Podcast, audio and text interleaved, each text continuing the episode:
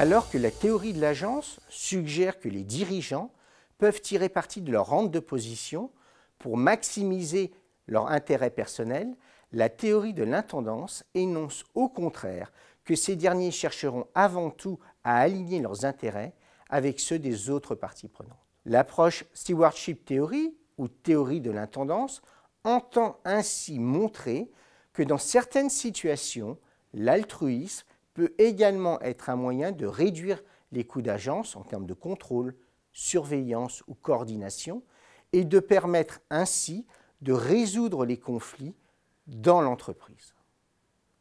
Selon cette perspective, il n'y a donc pas nécessairement de divergence d'intérêts entre les dirigeants et les actionnaires. En effet, selon ce courant de pensée, l'objectif du management ne consiste pas à réaliser un profit ou à renforcer la réputation de tel ou tel acteur économique.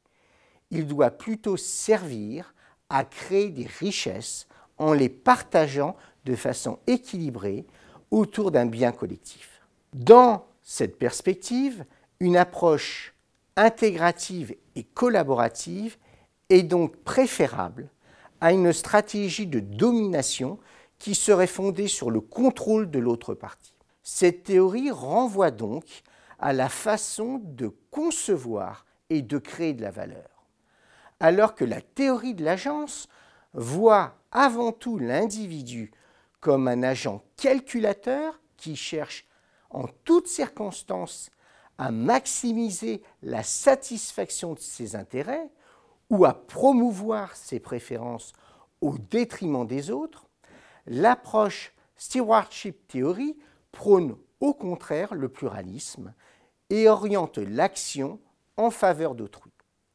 Il s'agit par conséquent de divergences de vues dans la façon de se représenter le monde et sur sa relation à l'autre. La théorie de l'agence privilégie une conception économique et financière autour d'une idée forte.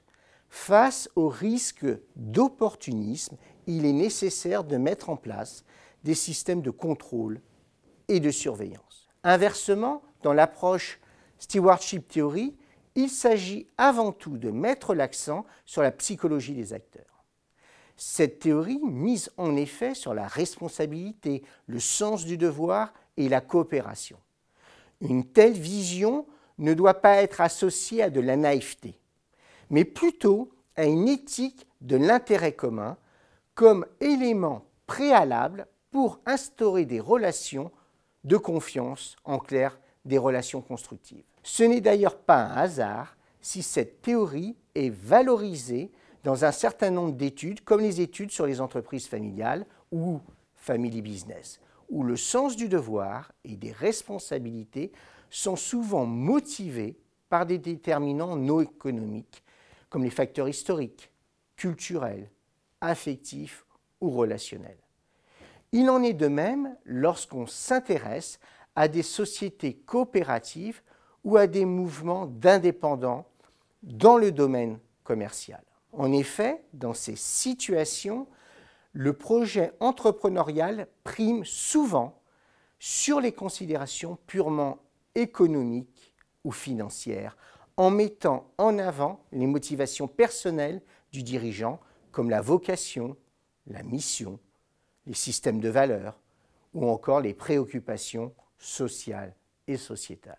En conclusion, la théorie de l'intendance apporte un éclairage nouveau dans la façon d'aborder et de gérer les relations dans les organisations. Cette théorie permet d'enrichir la façon d'appréhender les modes de gouvernance dans les entreprises en abordant différemment le rapport au risque et en mettant en exergue d'autres enjeux dans le rapport entre individus en allant bien au-delà des simples considérations économiques. Plus précisément, cette vision de l'organisation suppose que les intérêts du principal, en clair celui qui décide et délègue, et de l'agent, celui qui exécute, soient compatibles, réduisant ainsi les problèmes d'agence dans la mesure où l'agent va agir dans le sens du principal, dans une logique d'interdépendance stratégique. La gouvernance devient dès lors un jeu coopératif où l'affrontement cède la place à l'alignement des préférences et à la convergence des intérêts.